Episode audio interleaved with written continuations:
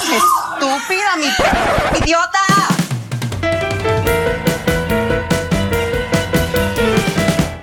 Hola, les damos la bienvenida a un nuevo episodio y una nueva temporada de Estúpida Mi Podcast, un podcast del Club de Lectura Iconografías. Mi nombre es Esteban y hoy estoy como siempre con Jesús. Oli, estás con Jesús. Como siempre, Como siempre. Jesús me acompaña. Un cambio radical esta temporada. Y con Sebas. Hola. Y estamos muy contentos de volver a grabar nuestro podcast y de volver a escucharnos y de traer temas diferentes. ¿no? Volver a escucharnos. Sí, Que nos escuchen ustedes. porque nuestra voz es divina. Nos amamos tanto. ¿Extrañaban el podcast o no lo extrañaban? Sí, Sí, sí, sí, pues sí, ya. hacía falta grabar, hacía falta grabar. Nos dimos unas vacaciones bastante largas, pero era porque queríamos descansar y traer nuevas ideas. Y bueno, esta temporada se viene muy cargada y vamos a empezar con un tema muy interesante que es las aplicaciones de puteo o de homosocialización, como Ah, se dice. sí. Eh, de socialización. o de socialización. Eh, entonces empecemos A buscar eh, polvo y ya. por eso también son Sí. de puteo. Pero también son de socialización. Entonces empecemos precisamente por eso. ¿Qué, qué opiniones tienen de estas aplicaciones? ¿Las han usado y cómo las han usado? Para estafar Nos oyes, Jesús. Pues opiniones, yo creo que es como en general todas las opiniones que uno tendría de las herramientas tecnológicas, que tienen cosas buenas y cosas muy malas. Pues las buenas es que yo creo que han permitido conectar a un montón de gente, que además en otros espacios les es más difícil conectar, que conocer a otras personas es muy complejo y yo creo que la tecnología ha traído que uno conozca a otras personas para la razón que sea también, ¿cierto? Pues para sexo o para conocerse ya como que cada cual le da el tinte que sea. Entonces me parece que en ese sentido son funcionales peligrosas también. Yo siento que tienen muchos peligros que yo creo que ahorita podemos andar un poquito en eso. Y ahorita vamos a hablar de nuestras ex- experiencias. Sí, y que si la he- he usado, sí, también. Entonces ahorita les hablo de las experiencias. Sí, yo también pienso igual que eso. Yo creo que pues sirven mucho, sobre todo para la gente que no es muy, muy de, ay, voy a salir a un bar, a conocer a alguien. No, hay muchos que somos así porque me incluyo ahí. Preferimos utilizar estas aplicaciones. Y sí, uno encuentra de todo ya. Ahorita en el resto del episodio vamos a hablar de todo lo que nos ha pasado o de lo que hemos escuchado en esas aplicaciones. Vamos a hacer terapia colectiva acá, a desahogarnos de nuestras historias de estafas en Tinder y en Grindr. Y sí, pues mi opinión es la misma. Yo creo que son una herramienta muy útil. eh, permite también conectar de una forma muy fácil y diferente. Pero creo que también hay comportamientos problemáticos. Y creo que ya lo hemos hablado también en otras temporadas, el tema de la objetivización de las personas, cómo a veces las usamos sin darnos cuenta o sin ser conscientes de que estamos tratando con personas realmente. Y todo eso pues se ve exacerbado por el uso de las aplicaciones y de las redes sociales en general, o sea, no solamente las de citas. Entonces ahorita podemos hablar un poquito de eso y nos ponemos profundos. Eh, y bueno, entonces este es el tema con el que vamos a arrancar esta nueva temporada. También vamos a hablar de algunos ejemplos de unas series y un documental que vimos. Generation de HBO Max. Euphoria, de la que ya hemos hablado también, vamos a sacar algunos ejemplos de ahí. Y El estafador de Tinder, que es un documental de Netflix del que todo el mundo está hablando últimamente. De Entonces, memes el que hay. Pues son geniales, Sí, los son amo. sí, son muy buenos. Generation no nos gustó tanto y ahorita vamos a decir por qué, pero sí, entonces vamos a hablar de esos temas y también a nuestros seguidores les preguntamos qué opinan de las apps de puteo y esto fue lo que nos dijeron. Pienso que son aplicaciones que nos ayudan a interactuar con personas eh, en plan de amistad. No todas las personas que están dentro de esas aplicaciones están buscando sexo. Entonces también brinda la posibilidad de poder entablar conversaciones y poder entablar amistad. De hecho tengo varios amigos que he conocido a través de estas aplicaciones. Las uso porque quiero conocer gente, porque me gusta conocer personas, quiero conseguir amigos y también, ¿por qué no? También si se da una relación sexual o una relación eh, sentimental más allá, está bien. Este, bueno, y en cuanto a mi opinión sobre las aplicaciones de citas, ¿qué te puedo decir? Pues no, la verdad, creo que cada persona es libre y responsable de, de decidir si las usa o no. Claro está, con una responsabilidad y asumiendo pues que es un tema de mucho cuidado. Personalmente no las uso porque pues estoy en una relación estable y pues no, no, no he visto como que la necesidad de usarlas. No digo con esto que no las vaya a usar, posiblemente las use. Creo que el hecho de no usarlas no me permite como que hablar mucho. Pero sí, lo, lo único que puedo decir es que son, es un tema de, de mucha libertad y mucha responsabilidad también, ¿no? Yo considero que las apps de citas son un mal necesario en estos días, ¿no? La vida como la conocemos carece de oportunidades para interactuar con posibles prospectos. Por ejemplo, en el trabajo o en el vecindario, en el colegio, la universidad, no, no hay pues los espacios necesarios, considero yo, ¿no? la comunidad pues en la que vivimos, súper católica y de doble moral. Así que la única manera de crear esos espacios es pues, por medio del internet. Y que si uso las aplicaciones, sí, sí las uso, en especial cuando viajo para conocer el mercado local. Bueno, para empezar, yo siento que las aplicaciones de ligue no hay que satanizarlas. Personalmente yo no las uso, pero también pienso que no son exclusivamente la única forma de levantar o digamos la única aplicación, ¿cierto? Porque vos básicamente puedes ir a tu Instagram, alguien te gusta, le reaccionas con corazoncitos y eso puede llevar pues como a que algo más pase, ¿cierto? O también mira que hay como parejas que se han formado de esas aplicaciones que, que son para intercambio de idiomas, pues y, y vos nunca pensarías que de ahí pueda salir algo, pero pues así pasan.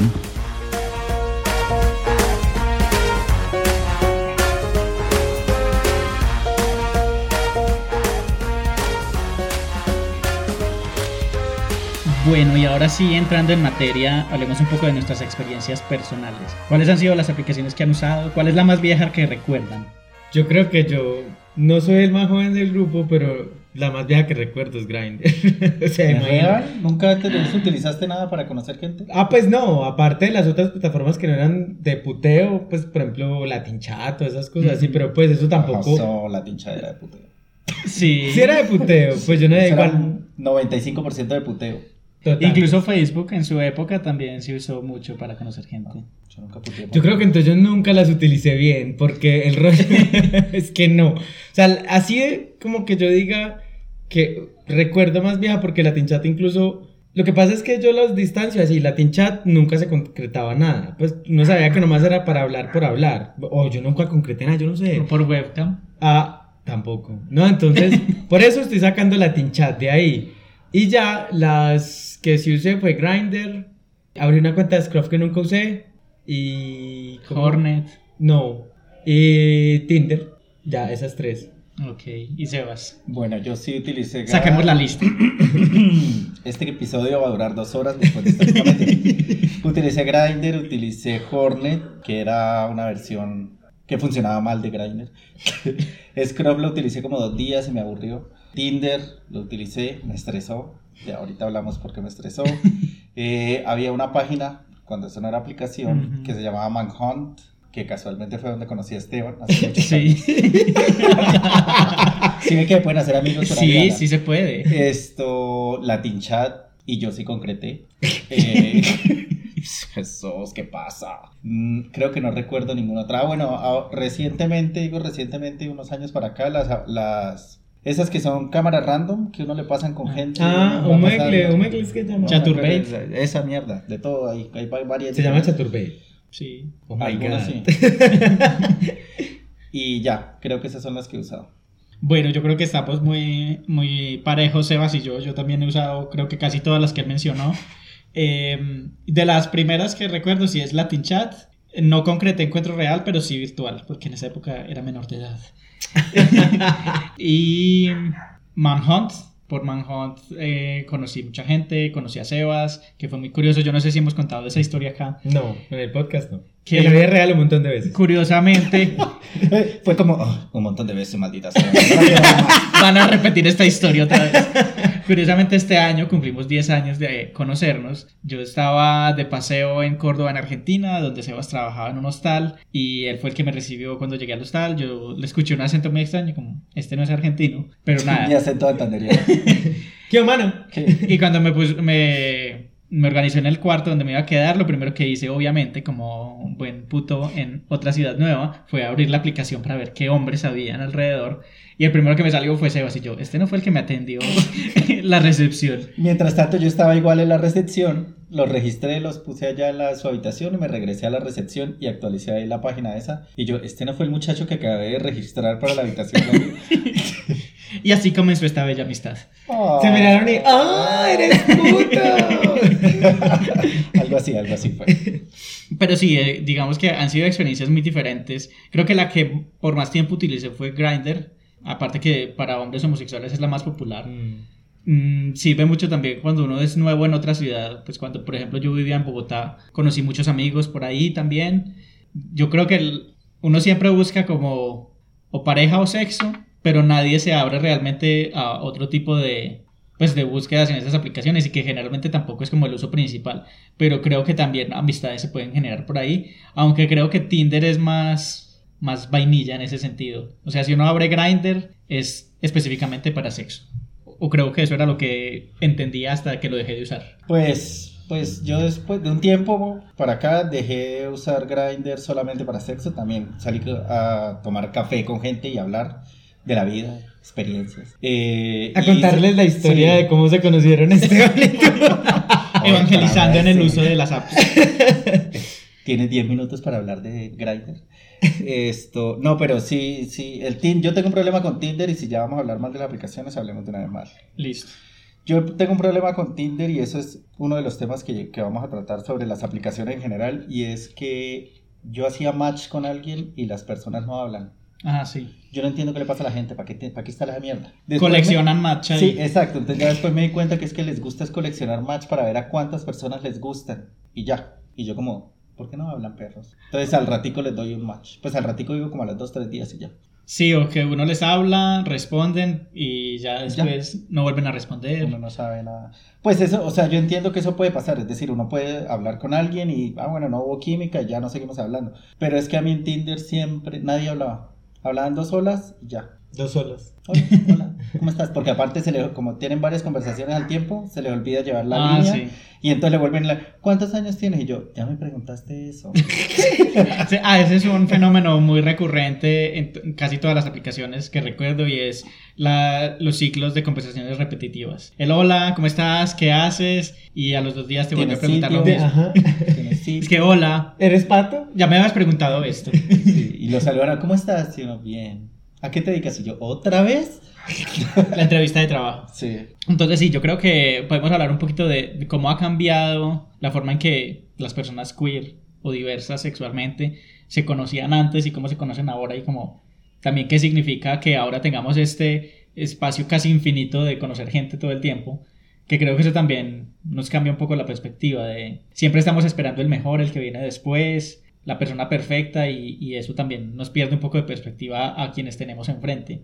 Sí, yo creo que eso, eso, y lo digo por, pues porque yo era, ahorita no lo estoy, no la estoy usando, pero Grindr es, le quita uno un tiempo en el día, o sea, uno está todo el día ahí como actualiza y actualiza, así uno está en el mismo lugar todo el día, uno está ahí. Sí, eso se vuelve como inercia. Uno Exacto. todo el día está actualizando. A veces, incluso uno sabe que no tiene tiempo de salir con nadie, de ir a coger con nadie, na- pero uno igual abre la aplicación solamente para actualizar, es como ya un vicio, algo que uno hace ahí, como, como cuando uno abre Instagram, Eh, sí, eh, mientras que Ajá. espera el bus o mientras que Ajá. espera el metro, ahí, así. Que uno ya no ve nada, pero Sí. sigue ahí. O uno ve, pero dice, no, ahorita no voy a ir a coger con nadie, ni me voy a ir a tomar un café con nadie, ni nada. Sí, yo, yo creo que eso es el, el rollo con las redes sociales, en este caso las redes de encuentro, y es que se vuelven como adictivas también. Además, que yo decía, tienen sus cosas positivas porque tampoco voy a hablar aquí como adulto amargado de esos pelados para que se mantienen metidos al celular que no hacen nada. Esos jóvenes de ahora. Sí, no, o sea, siento que tienen muchas cosas positivas. La conexión es una de ellas y más en un mundo que desconectó a las personas queer tanto tiempo.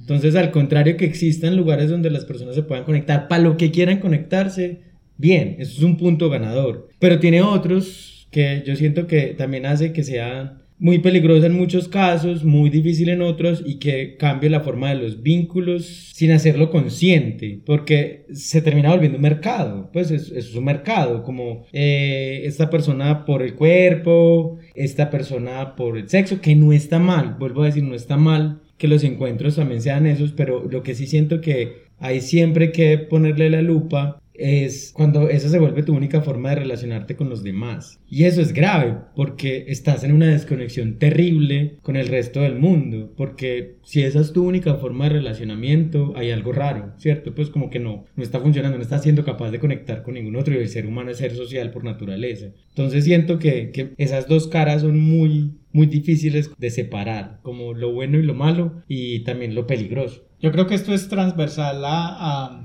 a todo nuestro uso de Internet actualmente y es así es que están diseñados los algoritmos. Pues que tú te enganches tanto con, con la aplicación o con lo que te está ofreciendo, lo que te está vendiendo, que pases más tiempo ahí, porque obviamente más tiempo en la aplicación significa más publicidad que te está llegando, así funciona Facebook, así funciona Twitter, el tema del scroll infinito, o sea, el contenido nunca se va a acabar, igual en YouTube, los videos, los contenidos. Los machos nunca se van a acabar. es eso, es como siempre va a haber alguien más. Y, y, lo que te hace volver a esas aplicaciones es encontrar algo nuevo, algo diferente todos los días, estar actualizando todo el tiempo. Y eso es también, pues muchos de esos algoritmos están basados en, en la teoría de los juegos y de cómo funcionan los casinos, pues haciendo adicta a la gente a seguir intentando las mismas cosas todo el tiempo. Entonces yo creo que sí, tiene como ese lado oscuro, pero también podemos enfocarnos en que crean comunidades. Uh -huh. Yo creo que hay otros tipos de aplicaciones como ahorita estábamos, nos preguntábamos antes de, empezar a grabar el capítulo que conocemos mucho de Grindr, y todas estas, estas, aplicaciones que son muy enfocadas a los hombres, ya sean hetero o gays. Pero ¿qué pasa con las mujeres, con las personas trans, con las personas queer? Existen espacios o aplicaciones dedicados a, a sus experiencias y a lo que están buscando. Y encontramos una que se llama Hair, eh, que no tiene tanto alcance, pero que digamos es, es un, un intento de una mujer, está desarrollada y creada por una mujer queer, también como buscando satisfacer estas, estas necesidades de espacios seguros, porque por ejemplo a las mujeres y sobre todo las mujeres queer las buscan mucho para hacer tríos o para hombres heterosexuales para cumplir fantasías. Entonces también existen estas otras iniciativas que dicen, bueno, sí, vamos a jugar el mismo juego de, de las redes sociales, de lo virtual, pero podemos hacer otras cosas con ellas. Yo creo que pues sí tiene cosas positivas como esto que decían de crear comunidad, de ver que no estamos solos, que pues me imagino que para alguien que está en un, no sé, en un lugar rural. En un pueblo. En un pueblo. Pero ¿y qué va a encontrar en un pueblo? Ah, uno encuentra el otro marica del pueblo, supongo. supongo yo, no sé.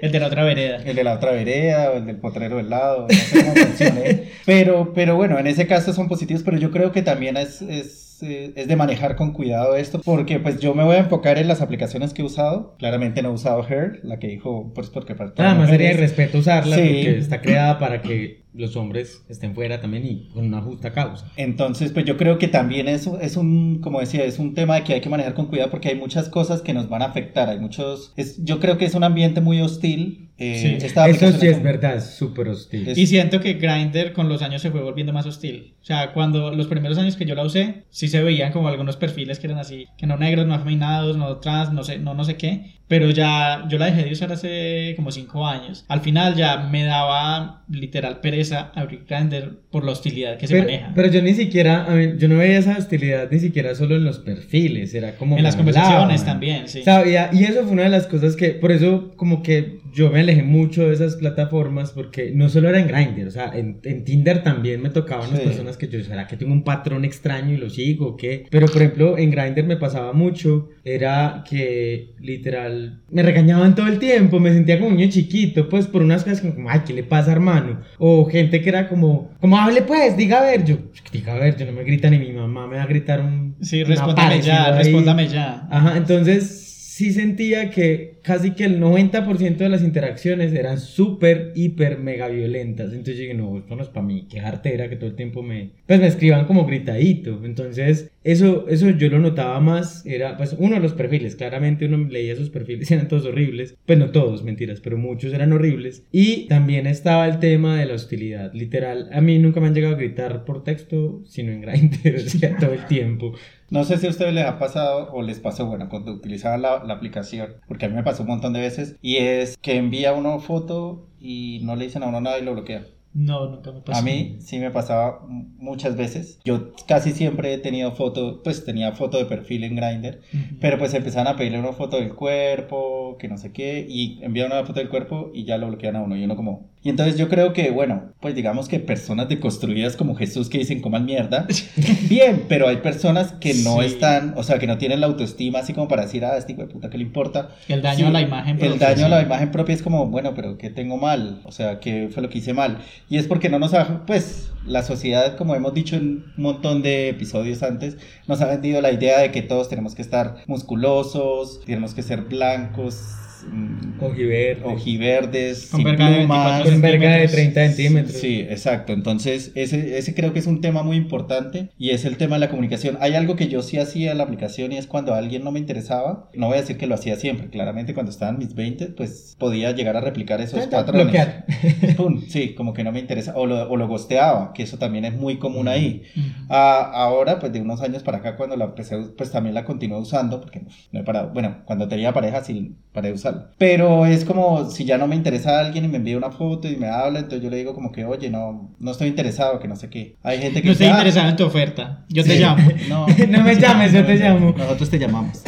Pero sí es como avisarle a la otra persona como que no, no tiene nada de malo, pero pues no me interesa, no eres mi tipo, bueno, porque pues no vamos a negar que cada uno tiene su tipo y hay ciertas atracciones que uno tiene por ciertas personas, pero pues sí es como comunicarle a la otra persona como no, no quiero, no quiero continuar, la- no dejarlos ahí como, bueno, ¿y qué? Pero además hay algo que mencionas que es muy teso y yo creo que es parte de todo lo que es mediado por la tecnología. Lo vimos el año pasado en la pandemia, antepasado, ya no me acuerdo, en cualquier Todos año los años de la pandemia. Y, y es cuando no hay una interacción humana, creo que es más difícil decir es mi tipo no es mi tipo, porque puede que Ah, una claro. persona a uno, pues cuando digo una interacción humana es una interacción cercana. Y como también ahorita hablábamos de, son respuestas como predeterminadas y preguntas predeterminadas, como llena el formulario, Ujú. firme aquí, follemos, o seamos amigos, o seamos pareja, ¿cierto? Ya, ahí está. Entonces siento que como no hay una interacción humana también, es más complejo decir si hay un vínculo o no. Pues sí, sí, sí puede crearse un vínculo de amistad, ni siquiera de sexo, pues, sino hasta de amistad. Pero como no, la mediación es súper digital, muy práctica,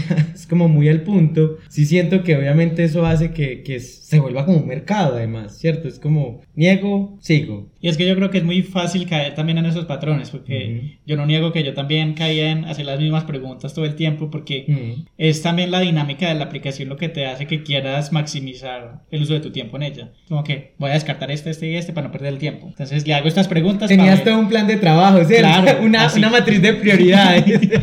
Voy a optimizar mi uso de la aplicación.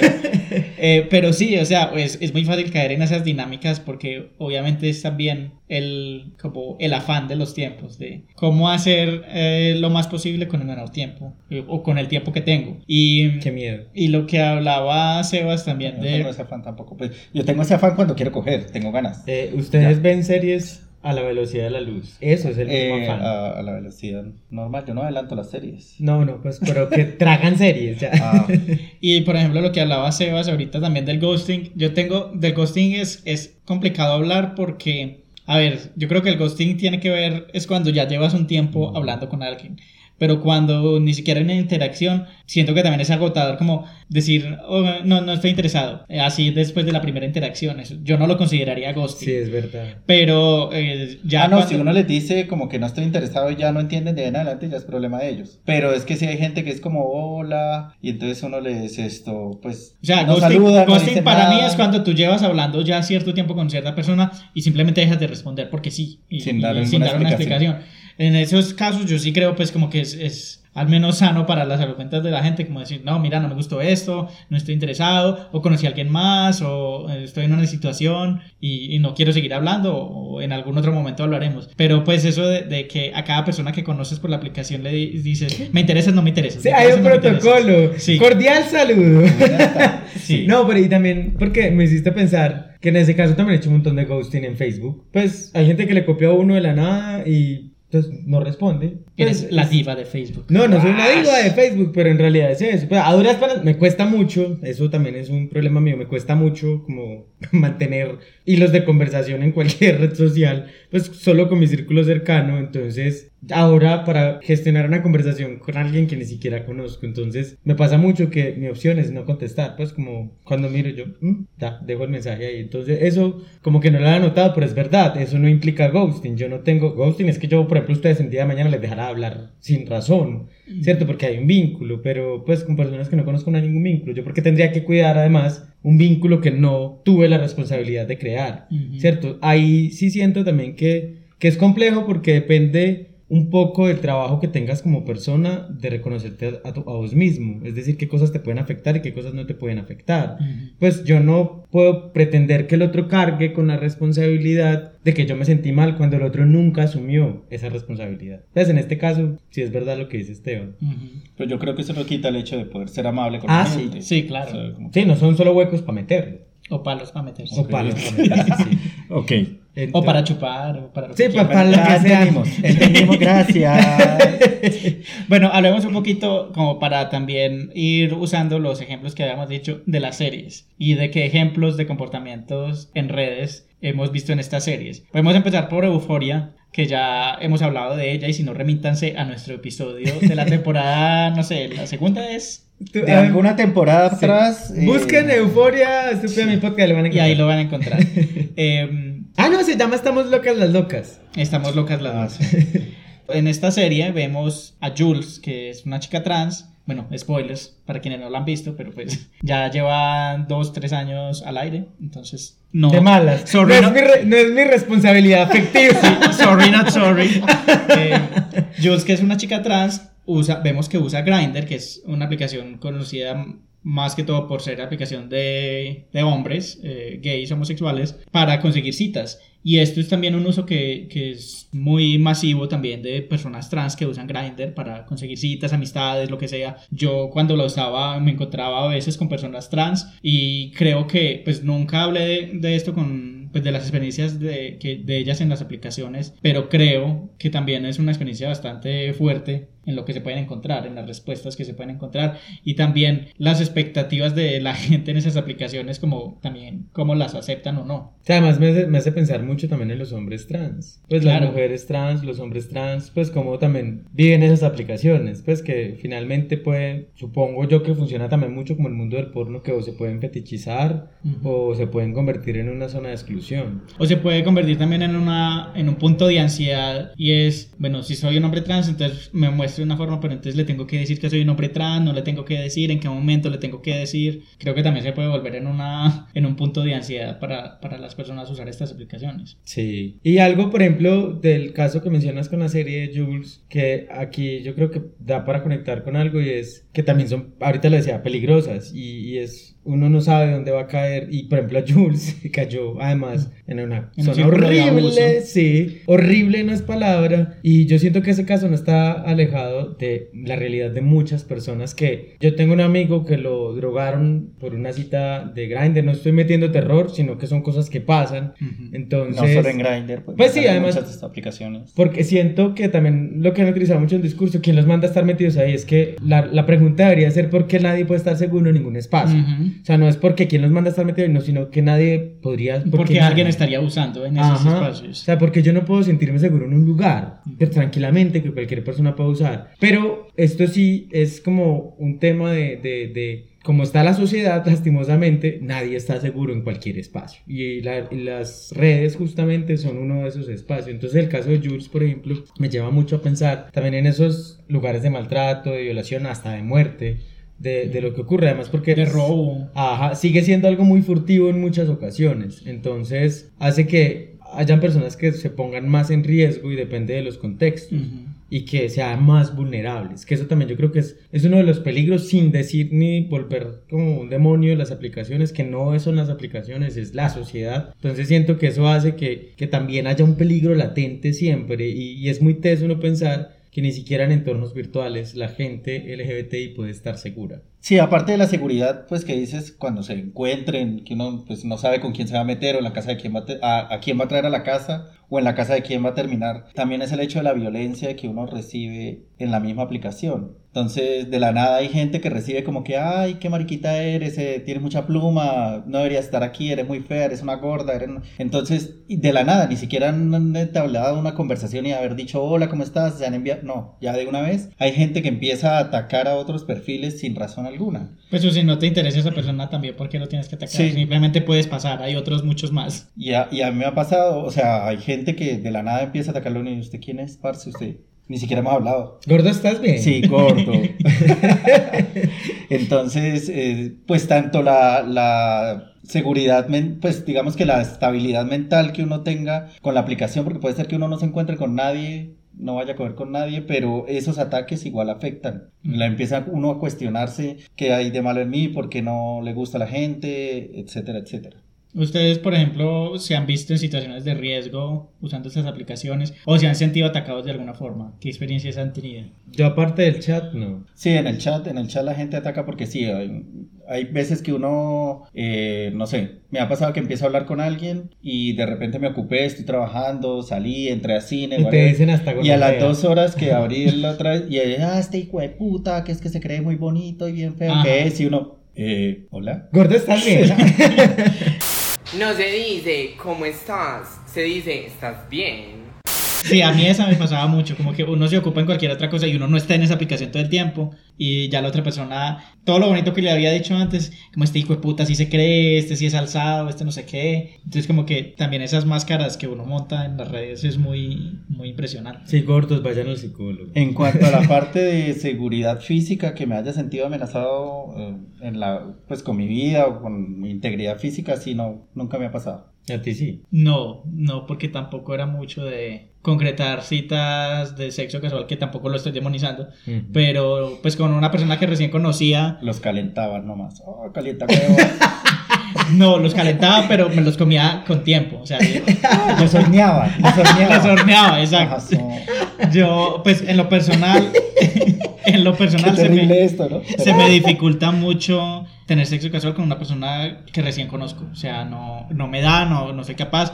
Y no digo que sea algo malo, pues porque las Cada personas que lo disfrutan, sí, es, es, es algo bien, es respetable si lo hace responsablemente, pero a mí no me da. Entonces, no, pues creo que al menos en las personas con las que concreté algo, eh, nunca me sentí en, en una situación de riesgo porque pues ya llevaba un tiempo conociéndolos. Pero además que eso también me plantea algo y es que ahorita decías como, es que la red era para eso. y Yo siento que también hay mucha gente que la usa para conocer y eso es muy teso porque si todo el tiempo te mandan solo culos y penes y sexo, entonces, ¿dónde quedan esas personas que les hace difícil socializar afuera? Que no son, pues que no están necesariamente buscando sexo a lo loco, por ejemplo, las personas asexuales. ¿Cómo hacen para socializar si tienen estas inseguridades o, o más que inseguridades? No, no tienen esas habilidades sociales de socializar en vivo con otras personas. Entonces, ¿qué? Quedan afuera, ¿cierto? Y a veces siento también que cuando una app o un lugar de, de encuentro se centra tanto en algo, pierde de vista a otros o otros quedan excluidos y vuelve a pasar. No hay apps necesariamente que se Como para ser amigos. Exacto, que se Porque también cuando uno decía eso, pues como estoy conociendo, o simplemente quiero conocer amigos, le decían a uno,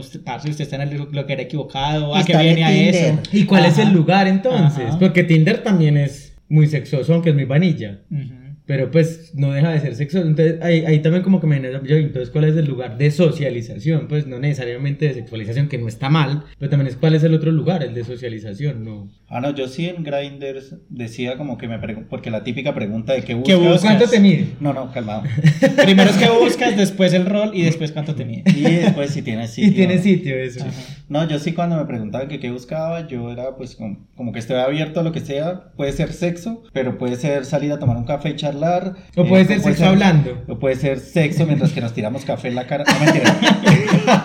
Eso sí, sonó raro. Pero- Remítanse a nuestro episodio sobre fetiches. Sí. Eh, entonces, digamos que no, yo por lo, en mi caso no me cierro a, a conocer, y he salido con gente de Grindr con la que me he sentado a hablar y no ha pasado nada sexual y la paso chévere, la paso bien y seguimos en contacto. Entonces, e- ese discurso de que, ah, pero es que usted sabía que se metía ahí, no creo que sea pues como tan válido porque yo digo, pues cada uno utiliza, como quien dice, la aplicación para lo que se le dé la gana. Ya usted verá si encuentra a alguien que también esté en la misma sintonía, que esa es la gracia de todo el tema de las, de las aplicaciones de cita. No, y además que es muy difícil poner en común muchas cosas. Por ejemplo, a mí me pasaba algo, pues no lo violento, pero lo otro era el vínculo efímero, rápido, sin sentido. Pues como que yo empezaba a hablar con alguien y casi que a los dos días de estar hablando, técnicamente ya teníamos que una relación, pues yo no, sino la otra persona, y me empezaba a hablar cosas como ya muy comprometedoras que yo decía yo, oh, so. Como que Sí, pues como... Como ya somos novios. te presentaba a los papás. Ajá, yo como, so, ¿qué pasa aquí? Pues no, Pero yo creo que eso es un fenómeno muy paisa. de más que sí. Me consta. Pero, pero es eso. Sí, no, aquí en Medellín y en Antioquia la gente ya se quiere casar a los dos días. Pues sí que no está mal, solo que siento que también puede ser que dos personas vayan a ritmos completamente distintos. Y, y- y ese ritmo era muy agobiante también cuando yo menos pensaba. Casi que estaba comprometido en un espacio que yo no había como asimilado. Consentido, sí. Sí, ni consentido. Y o sea, empezaron a llegar reclamos que uno decía. Ajá, "No, ¿qué onda?". exacto. No, y me pasaba, me pasaba un montón. Entonces yo también decía, yo como que, ve, qué particular. Porque eran como los dos extremos. O el muy violento, que cada vez que me decía gonorrea. O el otro que ya, pues no, amor. Te amo, te. Y uno es como, ah, so.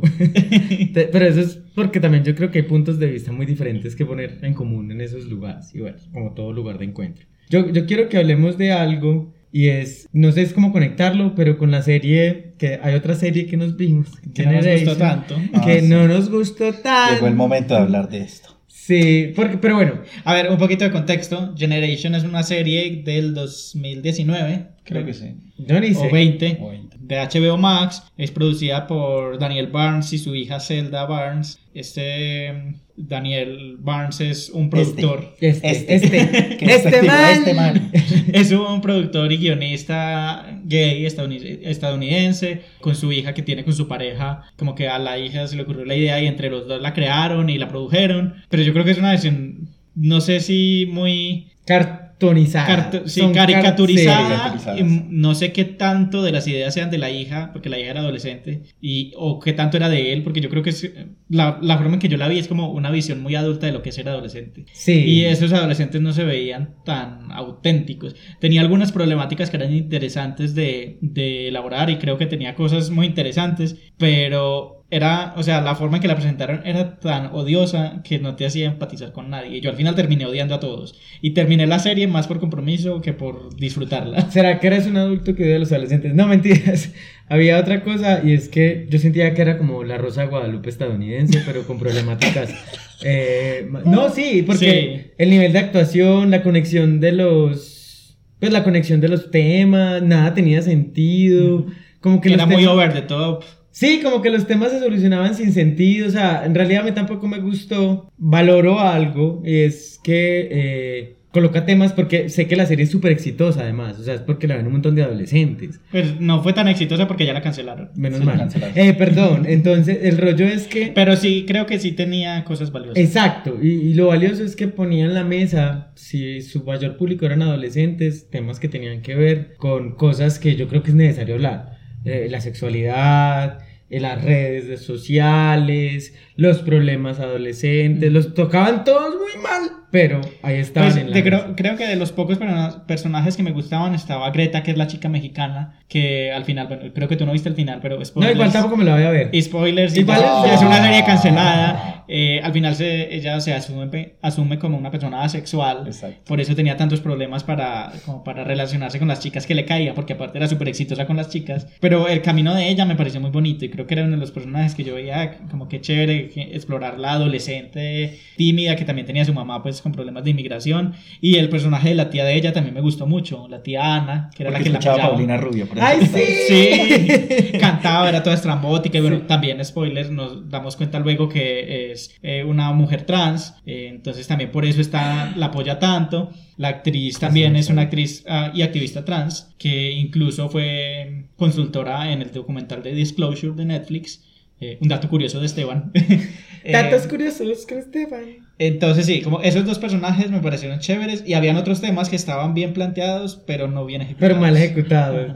Pero el rollo es que en esta serie también eh, había algo, por ejemplo, el chico que se pone a hablar con el adulto, pues el, el chico que encuentra a su profe, a su Al- sí, al consejero escolar. consejero escolar. Y que lo en- acosa. Y que lo acosa, ¿cierto? Que eso también es, es, es muy teso porque en las redes también se presta mucho para que se expongan personas menores de edad y para que otras personas puedan abusar de ellos. abusar de ellos. Que eso también...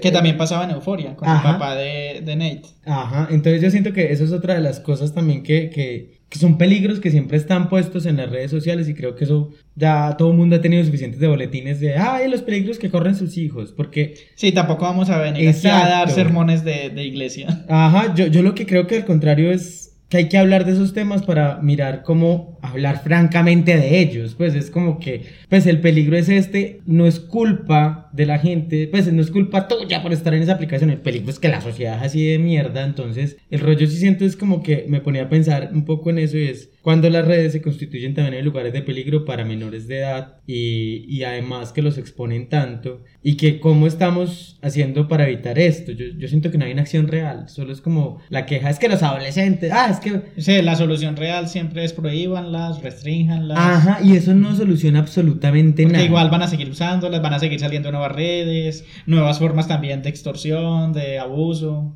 Entonces, sí, no, la, yo creo que la idea que tú dices es hablarlo. O sea, mientras más abierta sea la conversación, es más fácil hablar de estos problemas también. Eso, eso era otra, esa era la única reflexión que me dejó esa serie respecto a lo que tenía que ver con este capítulo. El resto de las reflexiones es que se puede hacer La Rosa de Guadalupe en Estados Unidos. En cualquier idioma. Sí, Ese es el exacto. éxito. Y con gays. Y con Entonces- Sí, a mí tampoco. ah, Cuando vi los primeros episodios, yo dije, bueno, están planteando temas interesantes. Vamos a ver cómo los desarrollan. Lo, No los desarrollan. los desarrollan muy mal.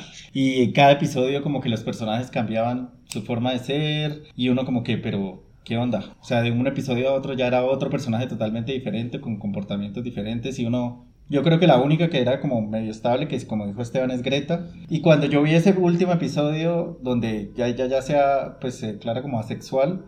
Y uno dice, ah. Ahora sí entiendo. Ya aparecieron las llaves.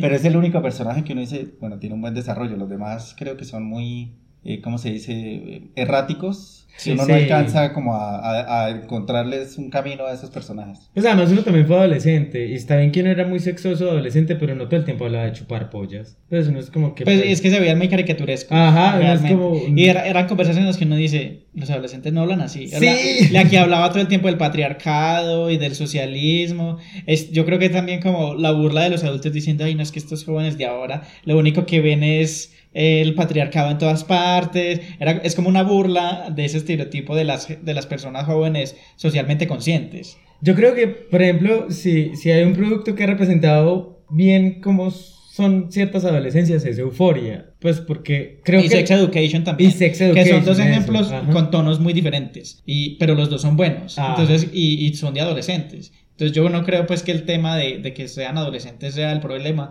sino la forma en cómo como lo trataron. llevaron, exacto, porque no hubo nada bueno, o sea, muy poquitas cosas. Lo bueno es que coloquen esos temas, pero también siento que, que estuvieron muy mal puestos y que la serie no funcionó en ningún sentido, al menos lo que me vi. Tanto que deserté, dije, no, no más, yo no voy a gastar mi vida en esto. No, Entonces, no me pagan para esto. no me pagan para No me pagan esto. para- no me pagan todavía. Pero bueno, también para este capítulo vimos una, un documental que justamente estábamos hablando de los peligros que, que ¿por qué no estamos sentados? Parecemos adultos mayores diciendo No, esas redes no son un usen peligro. aplicaciones". ¡Qué peligro esas redes! No.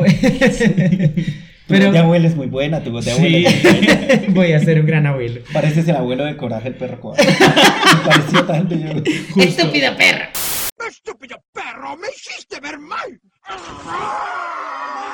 No, ya no Justo, me dio. justo.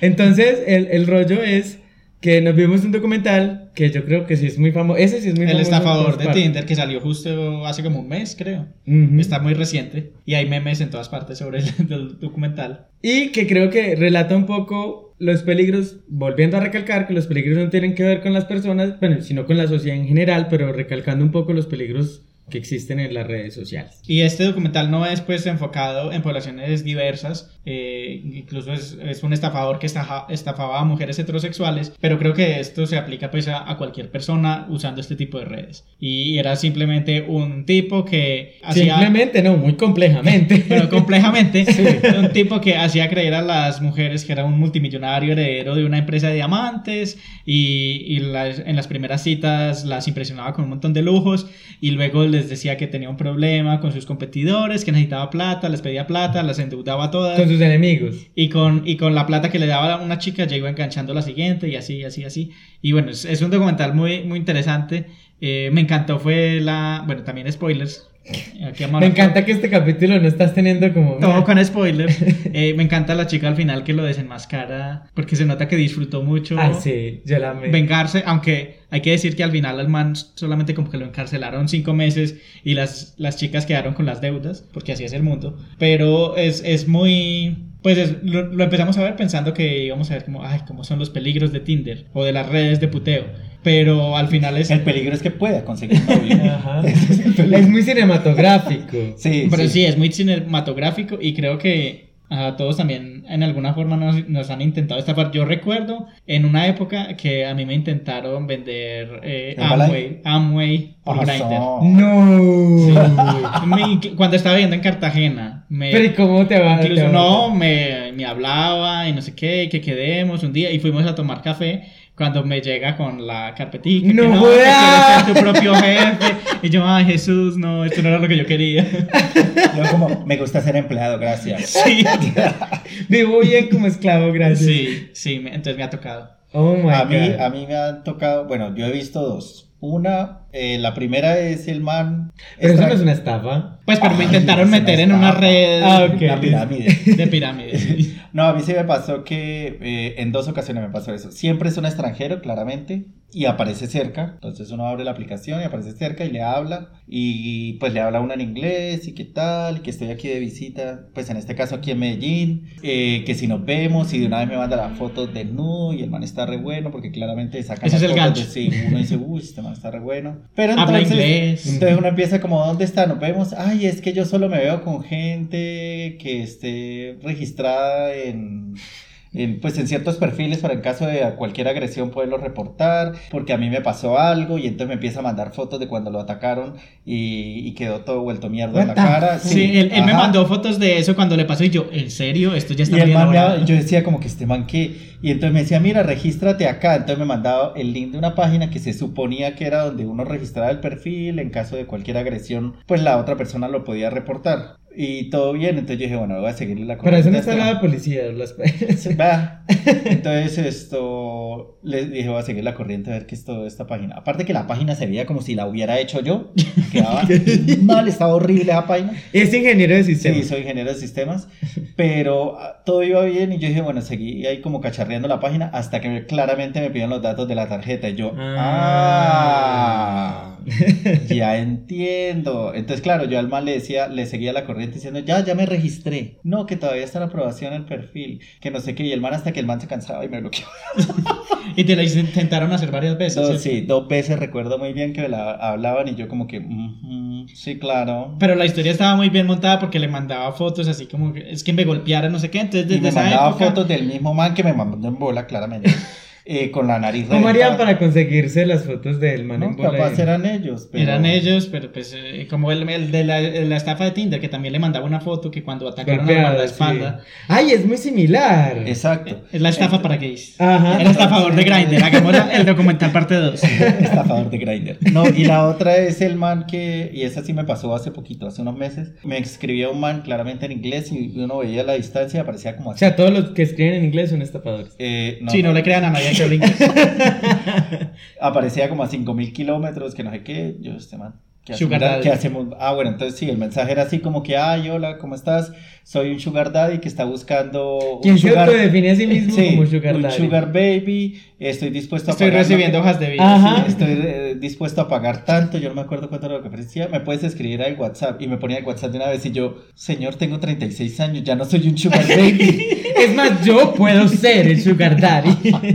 Que ya soy un sugar teenager. Pero pues claramente no lo iba a agregar a WhatsApp ni nada, pero me parecía muy gracioso porque eso es como, o sea, era muy evidente que no era nada sano ni nada, y eso iba a llevar como que seguramente esa, iba a empezar así a pedir plata o quién sabe qué para terminar siendo estafados. Entonces sí, pues para que vean que las estafas e- existen en todas partes eh, y aquí tenemos todos los ejemplos del mundo. A mí no me pasó una estafa, pero sí me pasó que salí con alguien que... Que no era el de la foto. No, conocí en Tinder, no, sí era el de la foto. Y ese fue el que me dijo que por si no hacía ejercicio, yo, ah, no, yo no Ah. hago ejercicio. ¿Y cuándo vas a empezar? Yo no sé. Y seguía tragando. Ese fue como el momento más raro del mundo. Sí, yo creo que aquí podemos resumir un poco las experiencias que hemos tenido y para ir cerrando un poco el tema, obviamente no vamos a satanizar el uso de redes porque Ujú. aparte ya están en todas partes y es la forma en que nos estamos relacionando actualmente, pero creo que sí hay que entender un poco las, y vuelve a la palabra del momento, las, los comportamientos tóxicos eh, en estas aplicaciones y en la forma en que nos relacionamos a través de ellas para también como hacernos la vida un poquito más amena entre todos, porque si todos estamos ahí, cuidémonos también un poquito entre todos para que la experiencia se nos haga más agradable y ya con esto entonces vamos a ir a hablar de algunas conclusiones.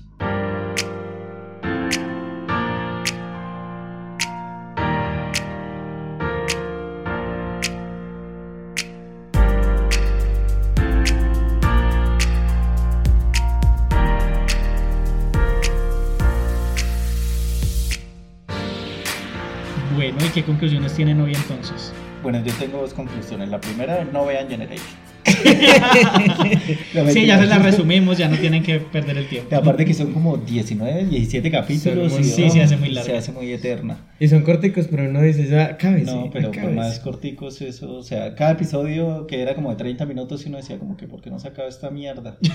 Pero bueno, y la segunda conclusión es que, pues como dijimos, no vamos a demonizar las, las aplicaciones, eh, yo las uso, pues las usaba, la- todo el mundo creo que, creo que la mayoría de la gente las ha usado alguna vez, no tiene nada de malo usarlas, pero sí, sí es como tener claro para qué o cuál es el propósito de usarlas, para qué la quiero usar, puede ser que quiera conocer amigos, como que quiero coger, tampoco es que uno se, se ciña a algo, es que voy a, todos los días quiero coger, ¿no? Hay veces, y me pasa a mí, lo digo por experiencia, es que hay veces que uno está caliente y quiere coger, pero otras veces que también tengo ganas de charlar con alguien y salir a tomar algo, o sea, tampoco es como todo el mundo que está en Grindr está para coger, no. Pero si uno saber eh, como cuál es el propósito y estar muy atento o estar consciente que uno se puede encontrar con gente muy estúpida y muy, sí, muy idiota, Estúpida. estúpida, que puede terminar atacándolo a uno sin razón o gente que no, pues que no viene al caso y aprender a manejar eso porque si no uno se hace un 8 en esa aplicación. Creo que mucha gente ha terminado como que ay qué pereza todo esto y la desinstala y a los dos días la calentura vuelve y la hace que no la instale. Sí, creo que también todos pasamos por ahí como que, ay, no voy a usar más Grindr y después la volvías a usar. y- Pero es porque yo creo que uno no está consciente, en ese momento uno no estaba como consciente de qué, qué quiero lograr con instalar Grindr. ¿Quiero coger? Ah, bueno, pues, no, pues coger y me puedo encontrar con gente agresiva y debo conocer qué es lo que voy a hacer. Qué miedo coger con gente agresiva. Depende. Pues gente que le depende. gusta. Bueno, no, yo creo que hay algo que me parece como muy importante de tener en cuenta es que finalmente, aunque esté mediadas por la tecnología, por una pantalla, por lo que sea, lo que está detrás de eso siempre son personas. Por ende, yo creo que habría que transmitir un poco en las redes sociales esa idea también de que estás tratando con personas, a menos de que sea un bot que mande publicidad, pues, pero estás tratando con gente. ¿Quieres unirte a Amway? Sí, estás tratando con gente, entonces también siento que, que, que eso es algo que lo anónimo de las redes sociales y lo impersonal de las redes sociales nos ha traído y es que parece que nos estuviéramos tratando con gente y no con objetos, con inexistencias. Mercancía, mercancía. Y no, y muchas otras cosas que no necesariamente responden a lo sexual, también es como a, a cualquier cosa, a los ataques a las mujeres, o sea, muchas cosas, lo anónimo de las redes sociales ha hecho que deshumanicemos al otro y eso me parece súper teso. O sea, sin hablar negativamente de, de, de, de las apps, pero, pero también han traído eso y eso lo ha traído la virtualidad en general, que el otro queda como un inexistente. Y yo creo que las redes bien utilizadas, los lugares pues como estos espacios bien utilizados, podrían al contrario fortalecer las redes de apoyo, las redes de amigos, la- cualquier cosa que usted quiera, pero sí necesitan un poco más de humanización, necesitan que el otro sea un humano, no un objeto, no una pantalla, no, porque si no, y por eso es que yo estoy tan alejado de muchas cosas en, en- en la virtualidad, porque si no, no hay lazos, y si no hay lazos, ¿para qué están hechas entonces? Bueno, y yo creo que también voy a, voy a tener dos conclusiones porque tenía una preparada, pero en lo que mencionas Jesús me recuerda también algo que... En lo que menciona la palabra de Jesús. me, re- me recuerda una parte que creo que salió en el especial de Jules en Euforia, cuando ella hablaba con su terapeuta, que decía que ella sentía que en las redes ella podía ser más auténtica que en la vida real y que ella sentía que las citas por redes o virtuales para ella eran mejores que las de la, de la realidad y creo que es una conversación que tendríamos que tener con la generación más joven. Y entonces entre nosotros no la vamos a poder tener porque nosotros somos millennials, ya vamos saliendo del, del espectro. Ya van a ir dos generaciones adelante. Eh, y yo creo que sí es muy interesante también hablar con generaciones más jóvenes para ellos qué significan estas aplicaciones, qué significa crecer, cómo no es tan naturalizado, porque para nosotros es ya naturalizado, pero nosotros conocimos una época en la que la gente se conocía diferente. Entonces, para mí es extraño eh, escuchar eso, por ejemplo, en, en Euforia cuando lo escuché que no, que es que eh, en las redes yo soy más auténtica que en la vida real, eh, porque para mí es al contrario, pero sí es como una comunicación, una conversación intergeneracional que sería bueno tener. Entonces, por ahí de pronto podemos tener una segunda parte de este episodio hablando con, con generaciones más jóvenes. Y la otra conclusión que tenía es con el ejemplo de Hair, que es esta aplicación que les comentaba ahorita sobre citas para mujeres que, que se relacionan con mujeres o comunidades queer, sería bueno también que hayan más eh, comunidades abiertas, no solamente para mujeres, sino en general para la, la comunidad queer, que no sean simplemente para citas o para sexo o para parejas, sino realmente generar comunidad, lazos comunitarios, eh, lo que también tanto hemos hablado en otros episodios de simplemente tejer redes de apoyo. Eh, sería chévere que la, la tecnología también jugara a favor de eso. Y, y pues ideas es lo que hay, entonces también se pueden crear otras aplicaciones que sean para conectar comunidades y pues que no siempre todo es virtual. Pongo el ejemplo del club de lectura. En el club de lectura también es un punto de encuentro para hablar de este tipo de temas, los podcasts, eh, lugares de ciudad en los que se puedan generar conversaciones. Entonces sí, es como combinar un poco lo virtual y lo real. Y que no está mal el puteo, que no está mal la amistad, que no Sí, nada sí. de lo que El sexo se casual usa es rico desde que no sea responsable. Eso, y desde que no daña a otros, todo está bien. El problema es eso, cuando dañamos a otros, ahí sí todo está mal. Hay algo que decía Esteban y es el, el tema de ser auténtico, pues de ser más auténtico en estas citas virtuales. Pero no sé si usted, yo sí a veces me he sentado a hablar con gente en estas eh, aplicaciones de que le rotan a uno la cámara y uno termina hablando con gente. Y he terminado charlando de cosas de la vida, o sea, sin mostrarnos la verga ni nada. Y- Uno puede hablar sin mostrarse Sí, la verga. claramente. Sí. Eh, y, y a veces uno cuenta cosas que uno a veces no le cuenta a los amigos, ni a la familia, ni nada. Y, y en eso sí yo sí creo que puede hacer, por más viejo que ya esté, porque yo soy el más viejo de aquí. Pero sí, sí entiendo esa parte en la Creo que es también el tema de la anonimidad. Como Sí, que es no, como- no lo conoces, entonces es como una persona que está ahí para escucharte. Y, y ya, y uno se desahoga. Entonces creo que es como, como algo con lo que sí me puedo relacionar. Y pues antes de cerrar, les iba a preguntar qué es lo más. ¿Cuál es el piropo o, o- o no sé, la conversación más rara que tuvieron en alguna de esas redes? Hay carachas. No escoges a quemar ropa, no, la verdad. Yo recuerdo una, he tenido un montón. ¿Tú no creo que ustedes la han visto. Sí, tú no porque nos- yo les envío a ustedes los screenshots. Sí, tú tienes muchos memes de ¿Tú no nos contaste de un man que hacía aseo en... Ah, sí, que me ofreció el servicio de aseo, pero bueno, ese no fue, ese fue un- una oferta de laboral. Grindr digamos. también sirve para Sí, emprendimiento. es una bolsa de empleo. No, sino había uno que me, que me, así de la nada me escribió como, ¿cómo haces? Necesito que me expliquen cómo hacen tus conocidos para vivir sin tu sonrisa de no sé qué. Y yo, Hola, Arjona. sí, sí, eso fue un arconismo, pero.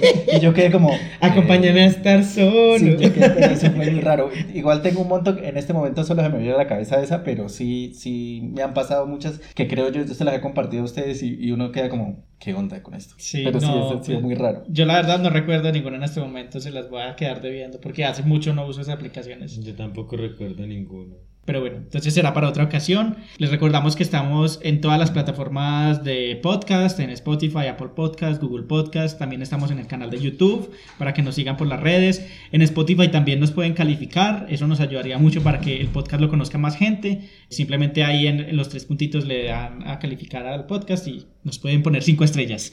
Eh, compartan nuestros episodios. Saben que estamos también en todas nuestras redes, en Twitter e Instagram como Estúpida Podcast, en Facebook como Club de Lectura e Iconografías.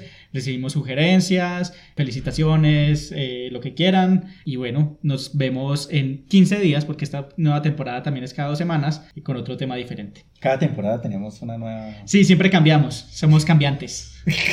Vamos con el mundo, nos dejamos fluir. New Age. Chais.